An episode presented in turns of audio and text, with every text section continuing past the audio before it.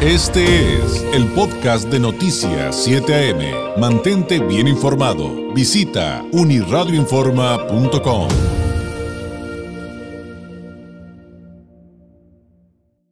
Le agradezco enormemente al maestro Luis Sandoval Figueroa, director de la Escuela de Derecho en CETIS Tijuana. Nos tome la llamada. Maestro, ¿cómo está? Muy buenos días. Muy buenos días, tengas mi querido David y toda tu apreciable audiencia. Gracias, por Dios, bien. Al contrario, gracias por dedicarnos este tiempo. Eh, pues eh, se ha hablado y se ha discutido en recientes fechas eh, bastante el tema de la reapertura del caso Colosio, o más bien el de Aburto, el de Mario Aburto, maestro. Y, y usted explicaba que este tiene dos tintes. ¿Cuáles son estos dos tintes y en qué consisten?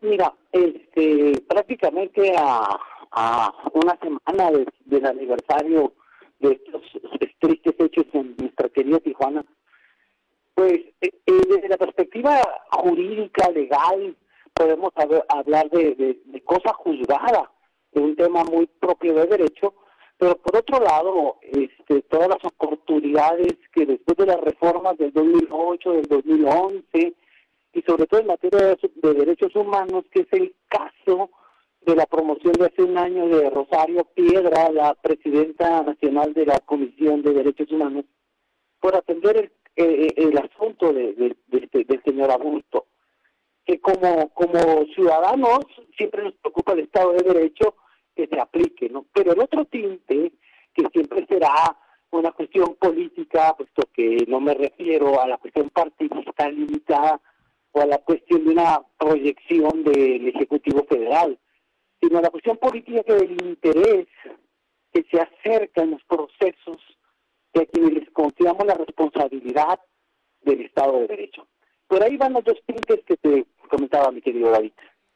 Eh, Entonces, en, en el primero de los casos, sí podríamos hablar de que hay una mm, eh, justificación respecto a que a pesar de que han pasado tantos años, se pueda retomar el asunto de un, de un mal proceso y, y lo puedan reponer, eh, porque parte de lo que entiendo es que no respetaron eh, pues todas las prerrogativas eh, a las, eh, a las que tenía derecho el detenido.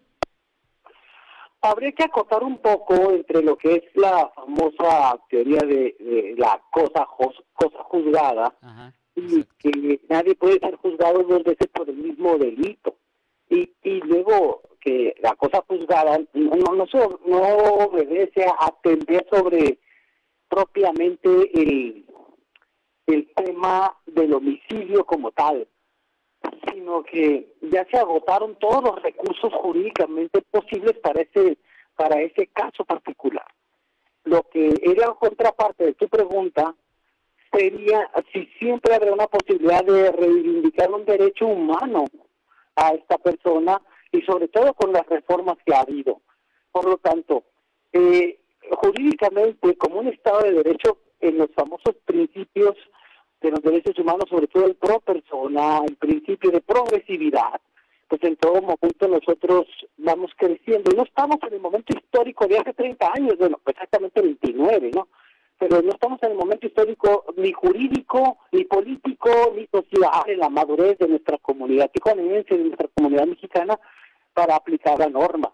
En ese tenor, siempre será factible pues, revisar un nuevo recurso. Ahora, jurídicamente, acuérdate, pueden venir algunas de las famosas este proceso que le llamamos pruebas supervinientes que no fueron vistas, no fueron consideradas, no se conocieron en el momento por, la, por el juzgador. Entonces, eh, abrir el caso como tal, le, apegam- le pegamos a la cosa juzgada, ya está hecho, ya está hay una sentencia firme, ya condena, ya se está llevando, está más cerca de concluir que el tiempo que ha pasado, son 45 años, llevas casi 30. En ese tenor, lo que buscamos es abrir, no hablaría de un reabrir, sino abrir una posibilidad de un recurso que le favorezca, en este caso, al señor Mario Burto. Ahora, eh, si dejamos un, un poquito eh, al lado el tema de Mario Aburto y le pregunto si han cambiado mucho o poco o si radicalmente eh, todas las leyes vinculadas a los derechos humanos en estos casi 30 años. ¿Qué nos, qué nos podría comentar? Porque digo, entiendo que administrativas, este, civil y penalmente ha habido cantidad enormes de, cambios, reformas, ajustes, eh, generación de conciencias y demás, pero desde el punto de vista de los derechos humanos, en 30 años, ¿cómo han sido esos cambios? Mira, ha sido una como una encascada se ha venido de las teorías y con mucha fuerza la, promoción de los derechos humanos. Empezaremos por la más impactante de la reforma del 2011, donde se le garantiza a los ciudadanos una protección a su dignidad de todos nosotros, y luego de ahí para saltar a la fuerza de la autoridad llamada a pegarnos al debido proceso, al principio de persona, que es la materialización de un Estado de Derecho donde se ratifica una confianza en nuestras leyes, en nuestro sistema judicial, en nuestro sistema de procuración de justicia. En ese tenor, pues habría que estar analizando los casos particulares desde si se puede acreditar hoy con pruebas supervinientes que obedece a las recientes declaraciones de los abogados de aborto en el momento histórico o del licenciado Canchola, quien era en ese momento procurador de, la, de los derechos humanos en el Estado. ¿verdad? Si, si ahí hay alguna situación de encontrar a través de, del protocolo de Estambul o de nuevos protocolos que, se pueda acreditar una situación que le favorezca a, en este caso, el reo, para poder ayudar a una a minimizar lo que le queda de sentencia. ¿no? Muy bien. Oiga, maestro, y otra pregunta que mm, digo, este, no sé si sea más por curiosidad o, tenga algo de fondo, pero pues ya ve que en febrero citaron a declarar a, los, a, los abogados que estuvieron involucrados en este caso, em, justamente con, con, motivo de esto que usted nos está explicando. ¿Qué reflexión le merece? Porque algunos decían que, pues, este, pues que incluso los propios abogados estaban siendo víctimas de un proceso con tintes de irregularidades y que llamarlos de esa manera a volver a declarar a la fiscalía, incluso los hacía parecer que, que, habían hecho mal su trabajo. Eh, ¿Alguna reflexión respecto a ese llamado, esos citatorios que les hicieron a estos abogados? Obedece todo a un contexto, sí, ciertamente político, pero también, como te decía, desde, como lo planteas, de la situación del caso concreto. Eh, hace un año aproximadamente Rosario Piedra mm, pide pues, la revisión o como bien dice la reapertura del caso a efecto de que haya habido tortura o violación a derechos humanos en este caso. Eh, se, se, arraigó la, la causa, la abrieron ahí por instrucciones de Gert Manero y en este caso pues la fiscalía pues, haciendo caso a, ese derecho de petición y más de la institución como la, la Comisión Nacional de Derechos Humanos, pues están atendiendo el caso, están atendiéndolo. Yo creo que los abogados deben de tener confianza en la atención, pero siempre salvaguardarle su derecho. Obvio, estamos consultando algo de 30 años que en su momento declararon, declararon y que esa declaración ahí debe de estar en, en los canales de la Fiscalía y de un expediente que cosa de más de 10.000 hojas, ¿verdad? Entonces, los abogados deben de presentarse y obedecer. Pues, se presentaron hace exactamente un mes aproximadamente y, y dieron, dieron declaración, tanto el licenciado Carvajal como el licenciado Matiz. Y creo que fueron bien, bien atendidos y que obedece a un proceso. Hay que esperar que las autoridades se pronuncien y que los abogados sientan la confianza en las, en las autoridades. No, eso no, no, no abre la posibilidad de que tengan ellos sus cuidados y que entiendo que fueron acompañados por el colegio de abogados en el cual ellos pertenecen. Ok, muy bien, entendido.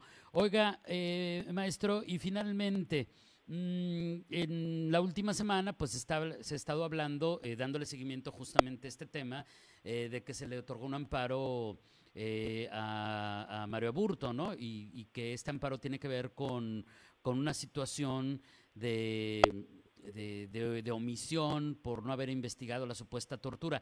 ¿Qué efectos tendría eh, el, hecho de que se le otorgara un amparo a Mario Aburto eh, luego de que acusara a la Fiscalía General de la República de estas omisiones, eh, entre comillas, en su caso? eh, es lo que comentaba al principio un poquito de la teoría de la cosa juzgada, en el sentido de que deben hacer, debe de haber evidencia superviniente que en aquel momento no se consideró, que no puede, que no debería estar en los expedientes y que a partir de eso tendrán que revisar. Eh, la autoridad, en este caso judicial, podemos decir que tiene la obligación de darle entrada a toda petición del ciudadano, en este caso del detenido, a través de sus abogados, y, y le pueden conceder el amparo. Eso no significa la, la suspensión del, del, del acto o la suspensión de la sentencia, lo que significa que están dando entrada a una revisión de fondo y que a partir de ella podrá entonces pronunciarse, pronunciarse, y en caso habría que ver el, el sentido y es si esto exime de la responsabilidad de los años que le quedan por compurgar, entonces pues es un, un, un caso nuevo, es un dictamen nuevo. Ojo, en los tribunales de alzada o de segunda instancia, como sería el caso de un amparo, ahí no, no ocupamos una ejecutoria, ¿verdad? Inmediatamente si el, amparo se resuelve a favor, pues tendría que decretarse una libertad. Muy bien. Entendido. Maestro, le agradezco enormemente este tiempo que nos ayudara a entender esta controversia y estos tintes de, este caso. Eh, ¿Algo que agregar antes de despedirnos? Eh, ¿Algún comentario a manera de conclusión? Em, por favor, maestro. Brevemente te digo que siempre este tipo de casos serán políticos que siempre será una cuestión de conspiración. O sea, no, no, no pensemos que hay de fondo una situación de que actúa solo, eh, eh, e incluso en una cuestión psíquica, emocional, eh, puede haber, habido ya otros muchos ejemplos que no actúan las de estas personas, pero pues, eso no le quita la cuestión del acto, ¿no? Es cosa juzgada, no, le busquemos mucho muchos tres pies en que un actor solo, habría que escuchar al papá, habría que escuchar a la a las partes que actuaron en ese momento a la distancia. ¿no? Por otra parte, reiterarle a la ciudadanía que se acerquen siempre con confianza a, sus abogados, a las autoridades. Hoy hay muchos elementos, muchos mecanismos, hay mucha más preparación en las tanto en el ámbito jurídico de los abogados, ¿no? Felicitarte por tu trabajo y decirte que estamos a tus órdenes aquí en CETIS Universidad, en la Escuela de Derecho, y que pues, si cambias tú, cambia el mundo. A tus órdenes, mi querido David. Le agradezco muchísimo, maestro. Un abrazo y que tenga un excelente jueves. Muy buenos días. Es el maestro Luis Sandoval Figueroa, director de la Escuela de Derecho en CETIS en Tijuana, pues platicándonos de estos dos tintes que tiene pues esta reapertura de alguna manera, eh, llamémoslo así, el caso Colosio Aburto. Sin duda, interesantísimo lo que sucede y ahí está eh, uno de los tantos conceptos clave, es cosa juzgada y de ahí partimos. Este fue el podcast de Noticias 7am. Mantente bien informado. Visita unirradioinforma.com.